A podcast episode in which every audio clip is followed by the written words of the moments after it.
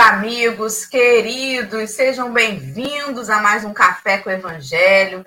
Nesta manhã deste dia 14 de junho de 2023, hoje é quarta-feira, nós estamos aí. Hoje é quarta-feira para a gente que está aqui ao vivo, né? Ou que vai assistir hoje. Como disse Henrique aí recentemente, hoje pode ser o dia que for, quiser. Se você estiver assistindo depois, é esse dia aí mesmo, tá? Chega sempre a mensagem no dia que tem que chegar. Impressionante. Impressionante. Aquele livro que está na estante que a gente comprou há um tempão, na hora que a gente resolve ler, a mensagem cai como uma luva, porque é o momento, né? É a hora. Em compensação, tem livro que a gente abre e fica engasgado, né? Eu tenho isso. E aí eu não consigo. Daqui a um tempo eu vou abrir, aí flui a leitura, né? É o momento. Então, é, que esse café chegue no momento propício para cada um de nós aqui, né? Se está assistindo ao vivo ou se está assistindo depois. Quero deixar um abraço para Leime, que abriu o chat hoje. Hoje, Leime acordou, certamente estava escuro ainda aí no sul. Às 4h47 da manhã, ela trouxe violetas para enfeitar a mesa de café. Excelente, Leime querida. Em seguida, a Rejane também trazendo ó, uma toalha para a mesa, Leime. Gente, esse pessoal do chat, né? Eu gosto demais. A Verinha, que não disse o que trouxe, mas estava aí com corações amarelos, alegre. Dalvinha Santos. Muito bom dia para Sônia Centeno, né? Só café para nos aquecer. Deve ter feito aquela jarra de café já hoje de manhã. Bom dia para Dona Geni, para Soninha Vale, lá de Cabo Frio. Vou dar uma pausa aqui no comentário da Maria das Graças e fazer aí a nossa audiodescrição, pois os nossos amigos que ouvem o café e não veem a tela, eles são incluídos aqui também no estudo, através dessa descrição simples, mas feita de coração. Estamos numa tela retangular do YouTube. No canto superior esquerdo está o meu retângulo, né? Eu sou a Dora, sou uma mulher branca, de cabelo castanho. Ele tem uma mecha grisalha na frente. Ele está liso, solto, na altura do ombro. Eu visto uma camisa branca, sentada numa cadeira gamer preta. O fundo da minha tela à esquerda é uma parede cinza e à direita é uma parede branca com uma bancada branca e alguns objetos em cima. Ao meu lado, no canto superior direito, está Henrique Neves. Ele é um homem moreno, de cabelo castanho, preso para trás num coque atrás da cabeça. Ele usa barba e bigodes espessos, escuro, veste uma camisa amarela e o fundo da tela dele é uma parede cinza lá atrás, com laterais e teto na cor branca. Abaixo de nós está centralizado o retângulo do nosso convidado de hoje, que é o Henrique Lage. Ele é um homem branco, ele tem o cabelo grisalho, bem curtinho, ele está, está usando um óculos de grau de armação levemente retangular, a cor escura. Ele está com uma blusa branca, com uma outra blusa por cima, numa cor mais escura. E sentado numa cadeira preta, o fundo da tela de Henrique é um ambiente onde nós vemos uma parede clara com um armário, alguns livros dispostos à esquerda e à direita uma porta em madeira e um armário também em madeira. Bom dia, Henrique Neves. Bom dia. Hoje teremos que falar nome e sobrenome, senão ficamos confusos. Já eu já fiquei confuso quando você fez a audição. Eu falei, meu Deus, eu sou o Henrique, ele é o Henrique, nós somos o Henrique. Um bom dia, bom dia, meu povo, bom dia, pessoal do chat, bom dia quem está assistindo depois, quem está ouvindo depois. Seja muito bem-vindo, que nós temos um bom estudo hoje Wilson, o Henrique, Henrique Laje, Henrique. Se apresente, Henrique, para quem não lembra, para quem não recorda, para quem. Eu lembro do Henrique alguma coisa. Dá uma, uma relembrada para o povo. Bom dia, Henrique. Bom dia, Dora. Bom dia, Henrique. Bom dia a todos que nos assistem nesse momento, ou então que vão nos ver posteriormente. É uma alegria muito grande retornar aqui ao convívio de vocês, né? Eu já fiz uma outra participação, até que o Marcelo também estava é, incluído. Eu tenho 61 anos, eu sou médico há 38 anos, sou mineiro de Juiz de Fora e moro, resido em Lorena há mais de 30 anos, é uma cidade no interior de São Paulo, no Vale do Paraíba, numa região em quase divisa com o estado do Rio de Janeiro, e trabalho numa casa espírita, Casa da Luz, há 22 anos tem a nossa casa, onde a gente tem os trabalhos espirituais, de cura, de estudo, a gente tem as reuniões de mediunidade, como toda casa espírita, né? E a gente também faz um trabalho social, é, é, com cestas básicas, é, fabricamos fraldas para um, um asilo é, que tem aqui na cidade, um asilo espírita, e é isso. Essa é, é, é, é a nossa rotina de casa espírita, né? E a gente tem muita alegria de poder participar com vocês e aprender com vocês, né? E com todos aí um pouquinho mais a cada dia, né? Muito obrigada, Henrique. Eu vou chamar de laje, porque senão Sim. eu vou confundir mesmo, né? Esperando a hora de aparecer uma Doralice convidada. Doralice espírita, que deseja participar do café. Dê um alô para eu ter essa sensação de como é ter alguém com meu nome na tela. Então vamos lá. O texto de hoje já está aí para todos os amigos. Ele faz menção ao Evangelho de João, capítulo 15, versículo décimo, tá intitulado aí Escolhas. Esse livro foi publicado, esse texto foi publicado no livro Segue-me, no capítulo 75, e também na edição de agosto de 1970 da revista Reformador. Seguindo então a sequência né, dos nossos estudos, lembrando que a gente usa como roteiro o livro que foi organizado por Saulo, né, publicado pela FEB, que trata dos comentários de Emmanuel aos evangelhos. Se você está acompanhando o café recentemente, não conhece a trajetória do café, nós, seguindo essa sequência desses livros, já fizemos o estudo de Mateus, de Marcos, de Lucas, e agora estamos em João. Em agosto já vamos entrar Atos dos Apóstolos. Então, geralmente vai chegando assim perto do fim, o pessoal começa a perguntar qual é o próximo. O próximo são os Atos. Então, já vai separando aí para estudar. E é isso, né? Vamos partir antes da leitura para a prece, que é o que nos aquece um pouco mais para começar o estudo. Henrique Neves, pode fazer, por favor, a prece para nós? Podemos. Quer se sentir confortável, fechar os olhos para a gente poder serenar nosso coração, tentar se conectar a essa espiritualidade amiga, a esses nossos mentores, esses nossos anjos da guarda que nos tentam encaminhar essa encarnação. Que a gente possa, nesse momento, desse estudo, abrir nosso coração para melhor, melhor aprendizagem, que nossas palavras cheguem com amor, com fraternidade aos ouvidos, aos corações desejosos, que nós tenhamos o bom encaminhamento desse estudo, o bom encaminhamento desse dia, que nós consigamos fazer escolhas saudáveis, escolhas amorosas, escolhas fraternas, que a espiritualidade possa sempre nos amparar, hoje, agora e sempre. Graças a Deus, que assim possa ser. Então, eu vou colocar na tela agora o texto de hoje. Nós estamos empilhadinhos à esquerda. O texto está num quadro negro, ocupando quase a totalidade da tela, com letras brancas. O nosso amigo Henrique vai fazer a leitura dele na íntegra e a gente vai voltar para a configuração anterior após a sua leitura. Querido amigo, escolhas. Então, se observardes os meus mandamentos, permanecereis no meu amor. João, capítulo 15, versículo 10. E aí Emmanuel faz a reflexão, né, escolhas. Quem observa o mal e o remédio contra o mal nos campos de provação do mundo é naturalmente induzido a refletir no pensamento livre e nos recursos neutros que nos cercam. Vejamos alguns deles. Com a pedra, tanto se pode ferir ou injuriar, quanto edificar ou esculpir.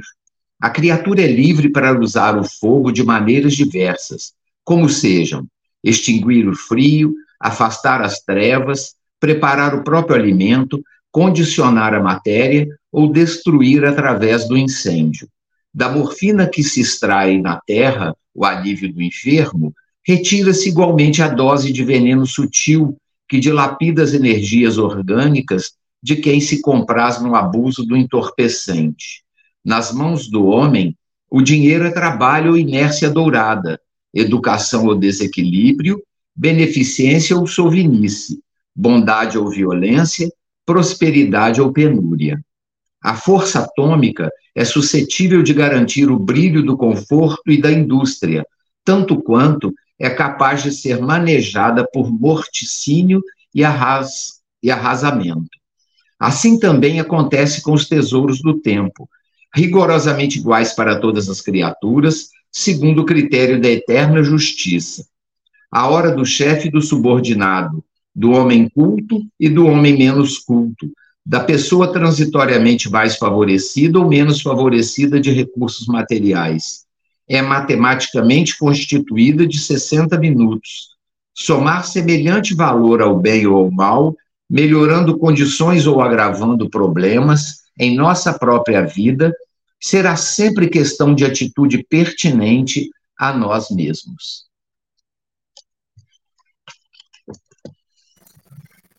Muito obrigada, amigo. Retomamos aí, portanto, a, a nossa configuração anterior de tela.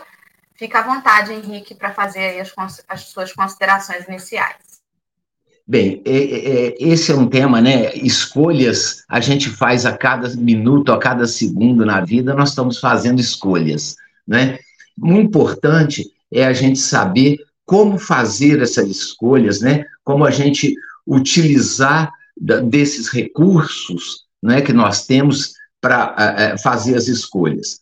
Então, a gente olha às vezes para o mundo e vê coisas boas, coisas más, né, coisas positivas, edificantes, elementos problemáticos. Mas se a gente analisar mais profundamente, né, a gente vai ver que a gente tem dois elementos distintos.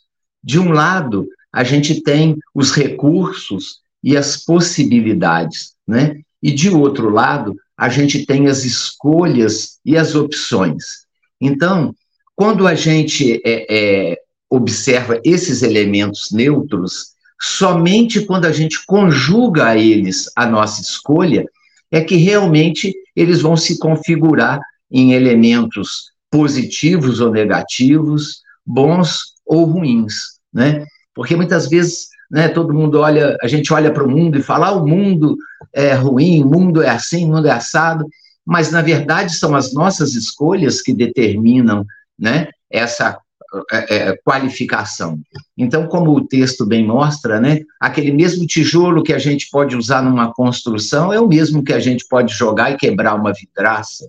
Né? O alimento que a gente ingere né, pode servir para nos nutrir, para a nossa saúde, mas pode também danificar né, a organização física, causando danos, né, a questão financeira, né, o mesmo dinheiro que pode ser usado na beneficência, que pode ser usado gerando empregos, também pode financiar guerras, pode ser é, é, é, gerado aquele apego da sua velhice, né?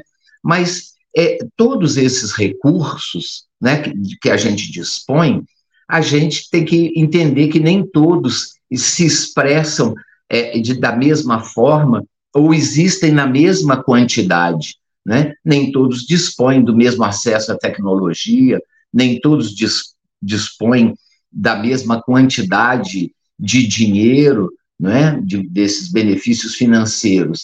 Mas há um desses recursos, né? e o texto Emmanuel nos mostra muito bem, que é distribuído igualmente para todos, que é o tempo, né?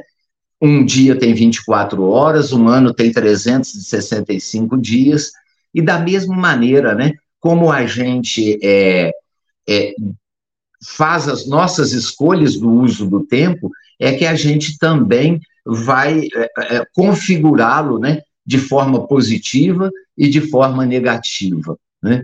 E tem uma, uma passagem é, é, em Paulo, Romanos 2,6, né, em que aquele, um menino, um aprendiz, chega para o seu orientador cristão, né, e pergunta, né, se é, as nossas escolhas, né, se a gente tem o livre-arbítrio, né, de fazer essas escolhas, se ele está subordinado à lei divina, aonde que fica a nossa liberdade, não é? Se existe uma lei que, que rege tudo e, e a nossa escolha está subordinada.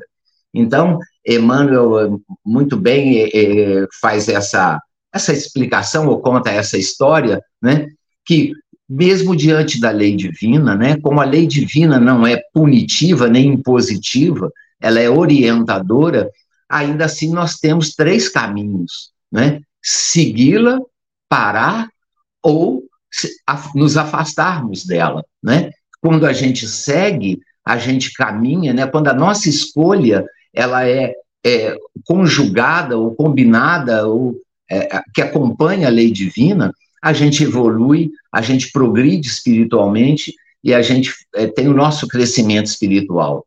Quando a gente para, né, a gente fica estagnado e aí a gente tem dois problemas, né? O primeiro que é muito doloroso recomeçar, né? E segundo que aqueles que caminhavam com a gente é, se distanciam, vão para diante enquanto a gente fica parado.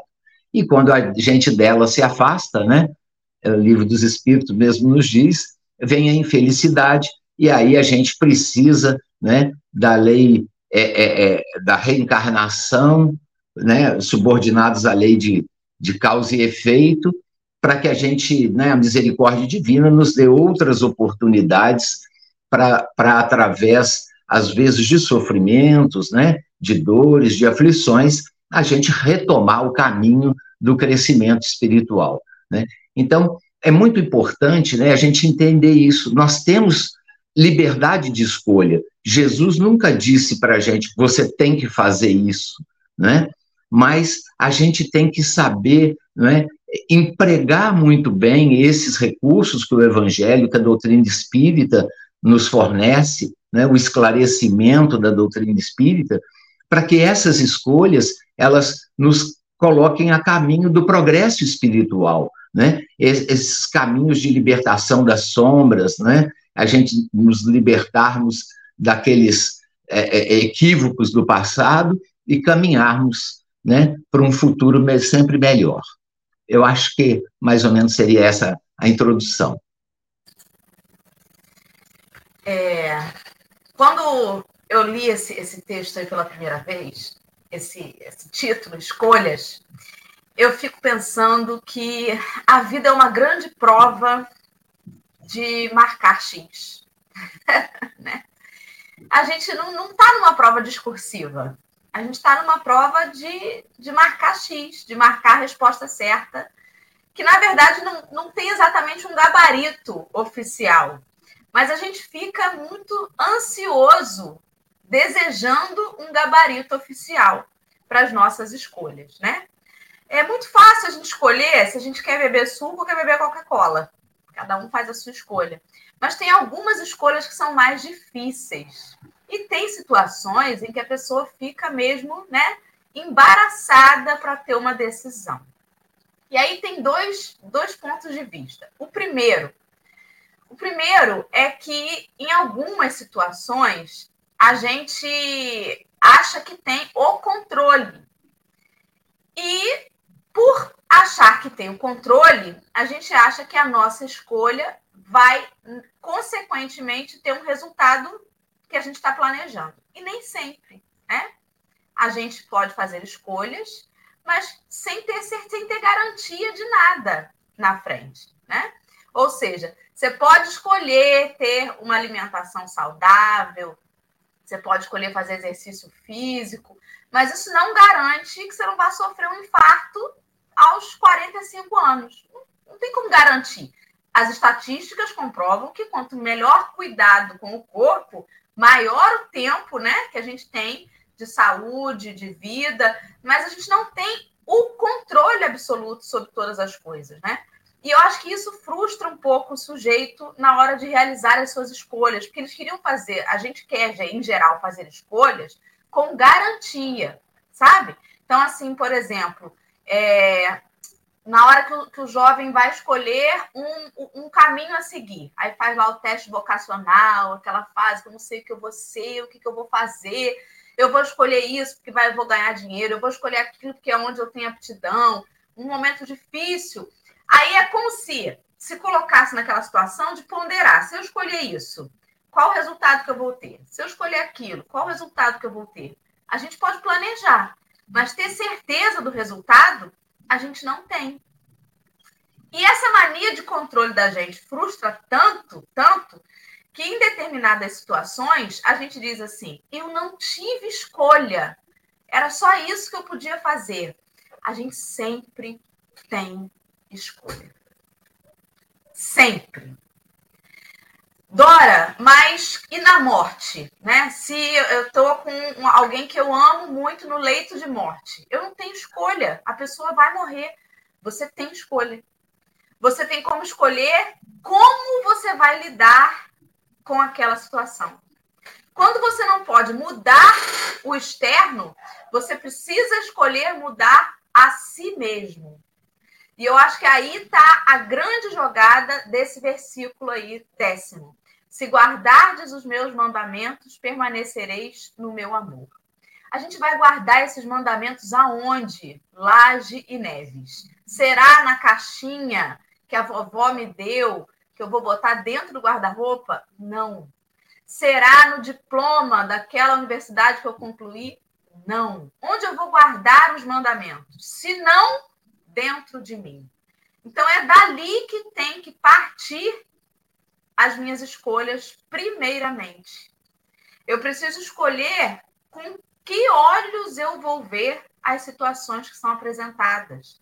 Porque às vezes a gente envenena as situações, tornando-as piores do que elas aparentemente são.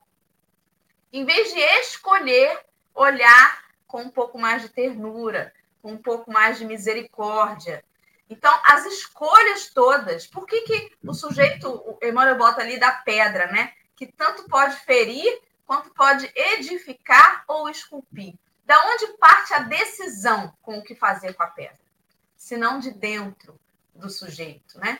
Se eu pegar essa pedra para ferir, para jogar num passarinho, né? Eu vou pensar que eu vou, ah, não, eu vou, mas a minha intenção era só bater no passarinho, mas eu quebrei a vidraça do vizinho, minha mãe vai me pegar. E agora? Não estava no meu planejamento.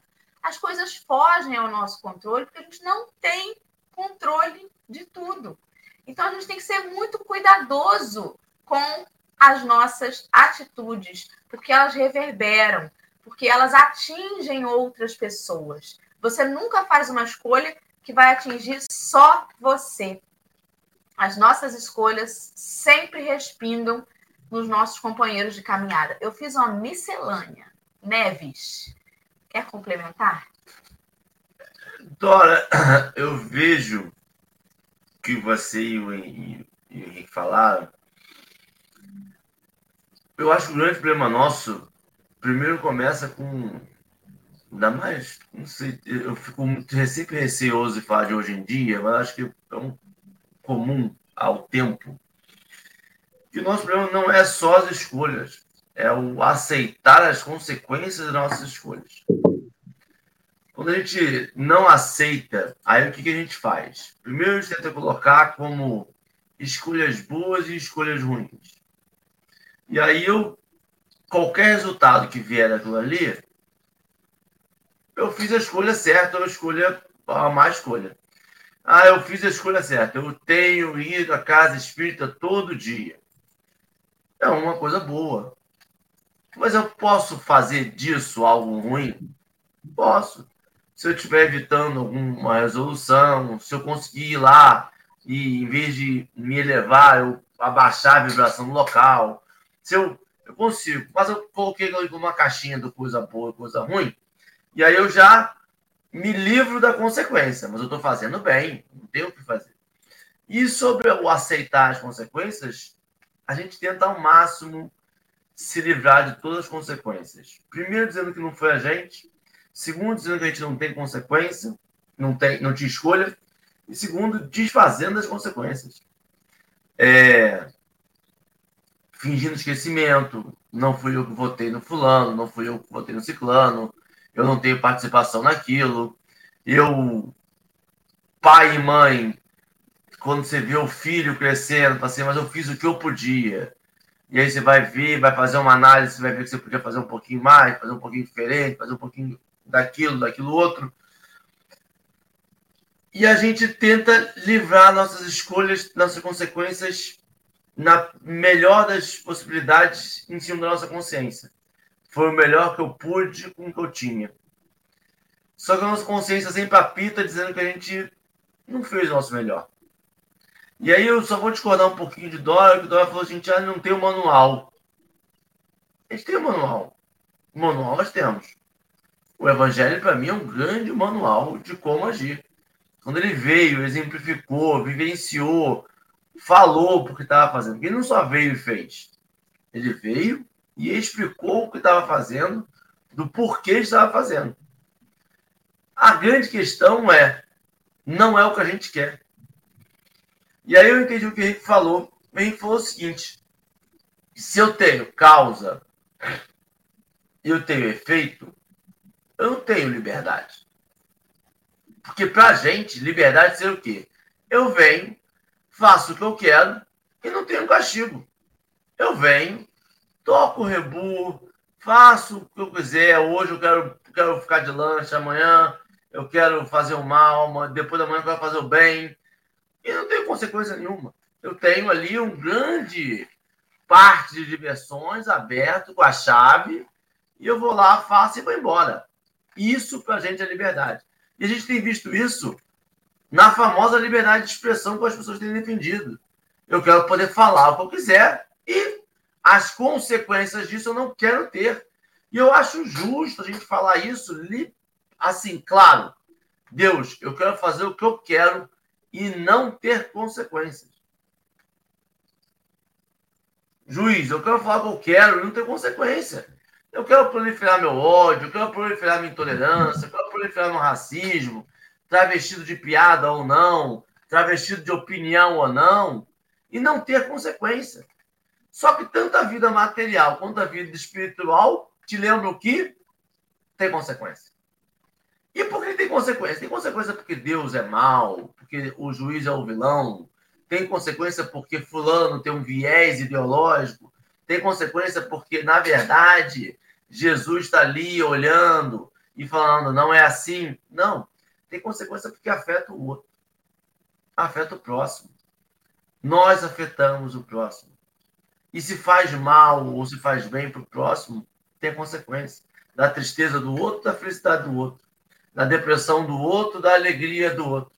Então, se a gente está interferindo na vida do próximo, do outro, a gente tem a consequência do outro triste, do outro feliz, do outro emanando ódio pela gente, do outro emanando amor por a gente.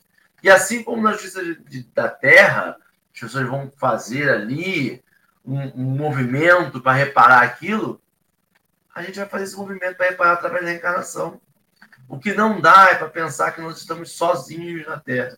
Porque esse parque de diversão funcionaria muito bem se não tivesse mais ninguém com a gente. Mas se tem alguém com a gente, eu quero furar fila, eu estou tirando a vez do outro.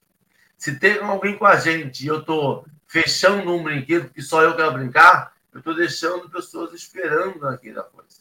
Então, essa percepção de que a gente vive em comunidade precisa estar latente na gente. A gente vive em comunidade. Por mais que a gente se feche no nosso condomínio, na nossa casa, no nosso carro, a nossa vida é em comunidade eu preciso de alguém para fazer o meu pão, eu preciso de alguém para fazer aquilo. E as escolhas que a gente vai fazendo de se fechar vão ficando cada vez mais difíceis na hora de se abrir. Meu xará Henrique, vai comigo. Bem, é, eu, vocês falaram tão bem, mas assim, a gente precisa sempre ter consciência, né? Como a gente tem essa liberdade de escolha, né? A gente tem que ter sempre esse cuidado de não agir por impulso, é? Porque muitas vezes a gente pensa que a gente só tem aquela opção, né? o Vitor Frankl, né, aquele psicólogo lá do sobrevivente do Holocausto, ele diria, né, ele dizia, né, que há sempre um espaço entre o evento e a sua escolha, né? Existe ali um espaço. Então a gente tem que ter cuidado com esse primeiro, com esse impulso, né? Porque quando a gente tem essa consciência que a gente tem essa liberdade de escolha, isso gera na gente uma coisa que, apesar de parecer mais difícil, mas é muito importante, a nossa responsabilidade pela escolha. E isso permite que a gente possa, erramos, refaz. A gente tem essa possibilidade de fazer e de desfazer, né? Mas quando a gente atribui a uma situação externa ou a alguém aquela escolha, né, que a gente tomou, a gente tira da gente a responsabilidade de melhorar, né, de, de, de caminhar mais para frente, né. Eu me lembro, né, a Dora falou aí do Saulo, né, eu sou um admirador do Saulo César, e eu me lembro uma vez ele conta assim uma historinha sobre essa questão de escolha, né, que o sujeito saiu saiu de casa e já foi sair de casa espremeu a mão no portão. Aí ficou furioso, viu um cachorro ali no caminho na rua, chutou o cachorro. O cachorro avançou na perna de um senhor que passava, mordeu a calça, rasgou a calça do homem. Ele indo para o trabalho, ficou furioso também. Chegou no trabalho, descontou no funcionário.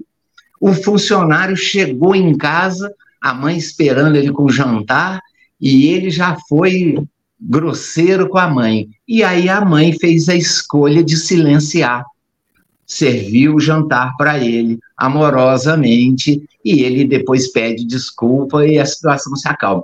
Então, em cada pequeno episódio desse, todo mundo teve uma escolha, não é? Mas seguir o impulso, né? E é esse, aí a gente volta quase a, a, a, ao mundo primitivo, a animalização, né? De, de fazer como os nossos irmãos animais aí, seguir o instinto. Então, a gente tem sempre, né, que pensar que a gente tem um tempo, por menor que ele seja, para fazer essa escolha, né? E quando a gente tem essa consciência, errou, não deu certo, não era aquilo que a gente desejava. Eu sempre digo, né? Tudo que acontece é sempre o melhor para a gente, é o necessário, né? Deus sabe, e a gente não sabe pedir, às vezes não sabe escolher, mas a gente refaz a nossa escolha, né? A gente é, é, tem essa possibilidade de, ainda nessa encarnação, é refazer o nosso caminho, né? É, isso me faz pensar na fatalidade, sabe, Henrique? Que é uma coisa sempre batida, muito batida. É um assunto que gera muita, muita dúvida, sobretudo para os iniciantes na doutrina. Se existe um planejamento reencarnatório, então é, existe uma fatalidade, entre aspas, dos acontecimentos que vão seguir. E eu fico sempre pensando, né? Inclusive, tem uma questão lá no Consolador que eu não vou lembrar qual é, meu pai, mas está lá Emmanuel respondendo que ninguém, ninguém reencarna com a missão de fracassar Sim. ou de fazer o mal.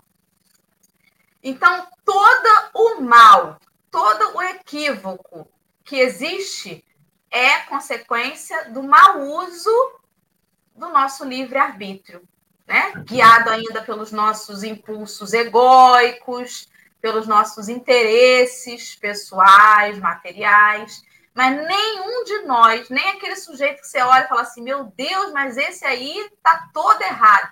Nem ele reencarnou com a missão de fazer bobagem. Né? E aí a gente fica assim, gente, mas é, como que se dá isso? Né? Se, por exemplo, é, a gente vê histórias da, da lei de, de causa e efeito de que o sujeito morreu, por exemplo, João Batista.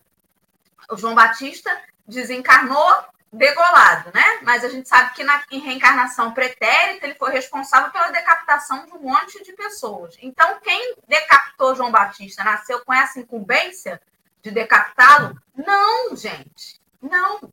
Misericórdia quero e não sacrifício. Infelizmente, né? Por conta justamente dessa lei de causa e efeito, os companheiros são atraídos para situações menos felizes em que aqueles que têm a tendência de realizar escolhas equivocadas acabam, apesar de todo o esforço da espiritualidade, é, fazendo a pior escolha naquele momento, né?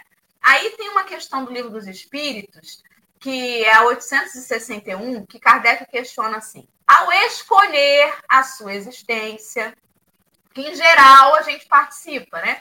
Um pouco mais quando está mais amadurecido, um pouco menos, às vezes não participa, mas em geral, na média, né? a gente tem algum entendimento de como vai ser a próxima existência na carne.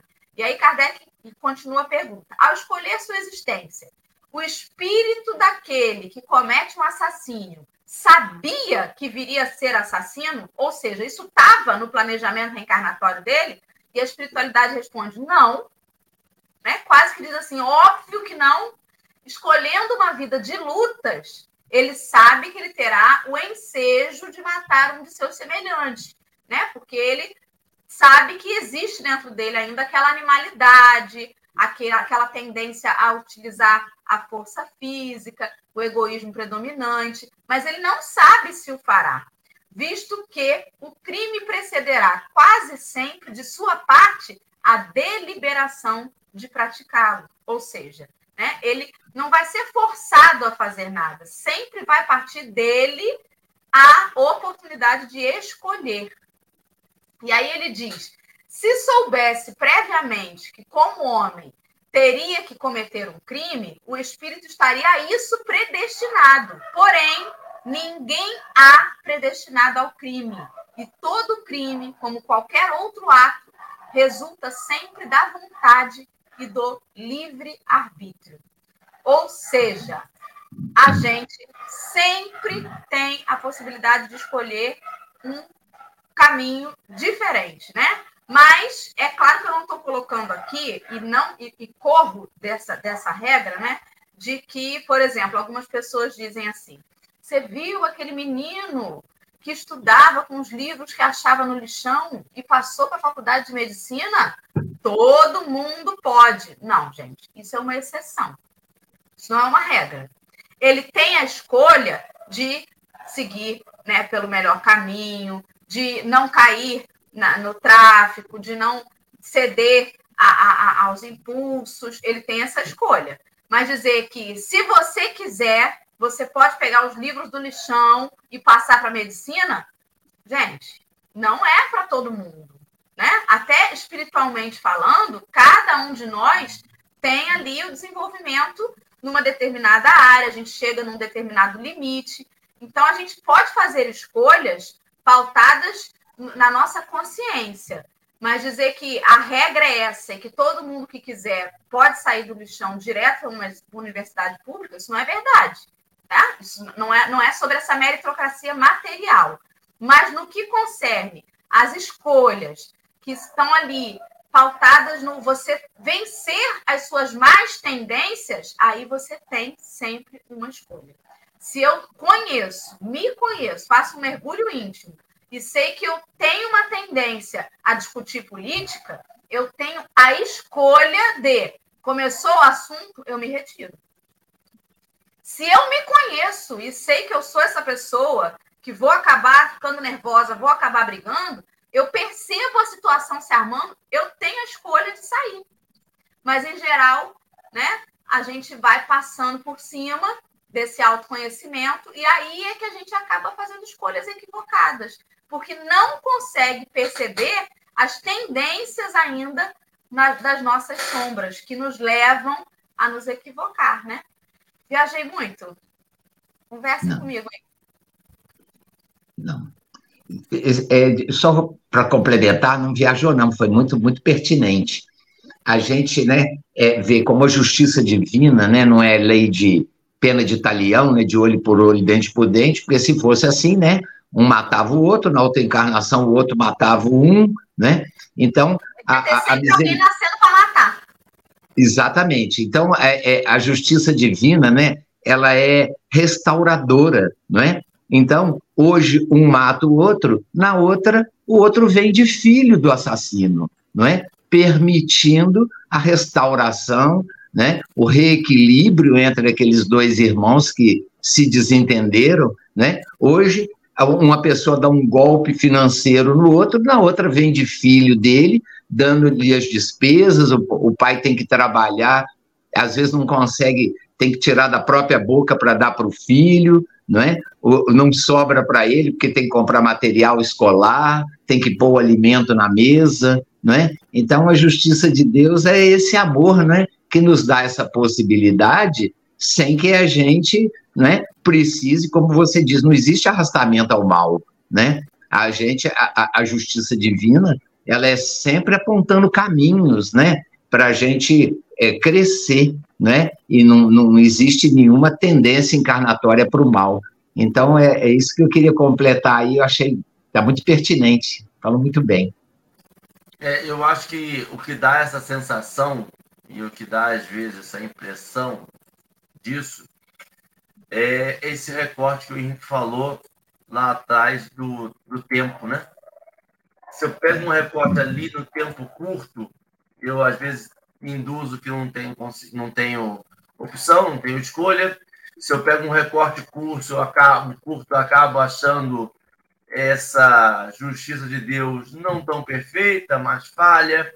Se eu pego a causa, eu consigo julgar mal, achar errado. É... Mas é quando a gente pega o todo, quando a gente dá uma ampliada na visão, a gente vai entendendo os porquês, os, os, as histórias por trás e vai percebendo que a punição, na verdade, que a gente entendia como punição, é uma benevolência, que essas coisas que a gente passa, na verdade, muitas das vezes são livramentos, e que essas escolhas que nós fazemos, às vezes, geram consequências a longo prazo. É uma consequência, é uma escolha curta, é uma escolha rápida, é uma escolha para hoje, e quando eu vejo, eu estou passando aí duas, três encarnações para poder me livrar de toda essa culpa, de todo esse, esse momento em que nós nos colocamos lá atrás para ver se uma escolha curta. A gente vai vendo isso é, em várias, várias opções que nós fazemos do dia a dia de eliminar as consequências, né? Então a gente escolhe, eu quero dar exemplo, mas fica difícil não dar exemplos. É, um aborto, um suicídio, são coisas que estão ali naquela materialidade que vão dificultar ou impedir o nosso prosseguimento e a gente acaba escolhendo pela saída material.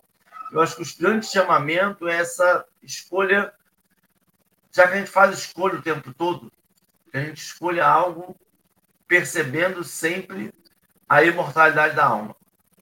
Se a gente escolhe o tempo todo, todo dia, cada segundo, que a gente consiga escolher coisas que a gente está disposto a assumir as consequências. E largar um pouco de mão a materialidade largar um pouco de mão o meu corpo, minha vida, o aqui e agora. É, porque a gente vai ter consequências depois de que a gente. E aí não é consequência de que alguém vai te arrastar para uma cadeia, mas é consequência de uma consciência pesada, de um luto e de um pensamento de como que a gente fez isso com a gente. Essa é a grande incômodo que dá é que Deus é tão bonzinho com a gente, ele permite tanta gente fazer o livre-arbítrio, que ele permite muitas das vezes nós cometermos o mal contra nós mesmos. A gente comete endividamento, a gente comete coisas que a gente gostaria muito que a gente não tivesse essa opção. Mas a gente tem essa opção. É permitido para a gente, porque a gente vai aprender com aquilo ali.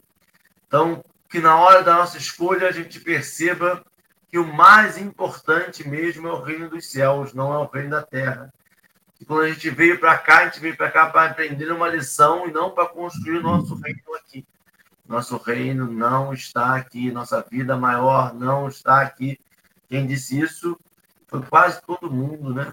E eu estou aqui repetindo para ver se eu acredito em mim mesmo dessa vez e escolho de forma diferente eu, eu queria também dizer né, que, assim, muitas vezes a gente diz assim que a gente não tem escolha, né? E deixa aquilo caminhar. Mas a gente sempre, diante de, de uma situação, a gente tem uma escolha de é, querer aceitar ou não, né? Mas muitas vezes a pior das escolhas é a omissão, né? É deixar para lá, né? E aí aquilo vai como um barco que tem motor, que tem leme, mas fica ao sabor do vento, né? Então, não escolher também é uma escolha, né? E é a pior delas, porque a gente acaba é, omitindo e não assumindo aquela responsabilidade, né? Que eu falei antes. Um, um outro ponto também é que a gente, é, é, eu acho sempre importante a gente falar a respeito das escolhas que a gente tem que fazer para os filhos, né? Porque hoje a gente vê, né, no Japão, um índice absurdo de suicídio de criança de 7 ou 8 anos. No Brasil, crianças de 13 e 14 anos suicidando. Né? Isso realmente é alarmante. A gente vê hoje, né, com tanta informação, com tantos tantos templos, tantas igrejas, né? E às vezes é preocupante que a gente vê, às vezes, adolescentes, jovens que frequentaram até a evangelização espírita, né? Se perdendo na, na, na ansiedade, na depressão, tomando remédio controlado, né? Então, eu me lembro uma vez que eu ouvi uma palestra do Rossandro Klinge, né, psicólogo espírita, e ele dizendo, né, que até uma determinada idade nós temos que fazer as escolhas para os nossos filhos, né? A, a, a, os horários, o ritmo de estudo, né? as redes sociais, porque é o que fizeste dos filhos que te confiei, né? A responsabilidade é nossa, né? Você, a gente não pode deixar que eles, porque eles ainda não têm controle da situação, eles não têm os meios não é? Eles não têm ainda a, a, a, as formas de fazer as escolhas mais adequadas. Então, é muito importante, não é? A gente fazer também as escolhas para os filhos, enquanto eles não têm condição de fazer as escolhas por eles. E assumir a responsabilidade de fazer as escolhas, Henrique. Porque muitos Sim. de nós, às vezes, a gente faz a escolha para os nossos filhos, mas a gente não está bem. Sim. Nós também, porque assim, Sabe o problema, Henrique? É, a gente fala assim, a criança está xingando, a criança está fazendo um comportamento, a gente fala assim, nossa, essa criança escutou de algum lugar isso. A gente sabe que crianças são esponjas, não sabe? A gente percebe claramente que o comportamento do pai e da mãe reflete no comportamento da criança. Se a criança está ansiosa, se a criança está ali desgastada, não está cabendo nela, ela reflete também o comportamento do pai e da mãe. Sim. Ela também, o pai e a mãe também não estão bem. O pai e da mãe também estão. Algo ali está em desarmonia. A questão é que sabe o que a gente faz? Isso é um espírito difícil, né? É. Isso aí. Aí a gente terceiriza. Por quê? Porque a gente é não quer consequência dos né? nossos atos. Né? Mas isso aí também, olha, isso aí, isso é problema é a escola. É um amiguinho da escola. Isso aqui é o fulano não sei aonde. Olha a companhia que as coisas estão usando. Aí você vai, vai ficando mais velho, olha, isso é amizade ruim. Não. Se eu tivesse educado lá direito, talvez eu tivesse feito escolhas diferentes. Então fui eu que errei. Eu, Sim. enquanto pai, enquanto mãe. E aí vem a grande coisa. Enquanto eu nego, eu não reparo. Enquanto eu nego que aquilo ali é uma consequência dos meus atos, eu não vou reparar os meus atos. E eu vou continuar incorrendo em erros. Uhum. Eu preciso reconhecer que é isso. Cada ação gera uma reação. Se a reação não é muito boa, eu preciso ver qual foi a minha ação.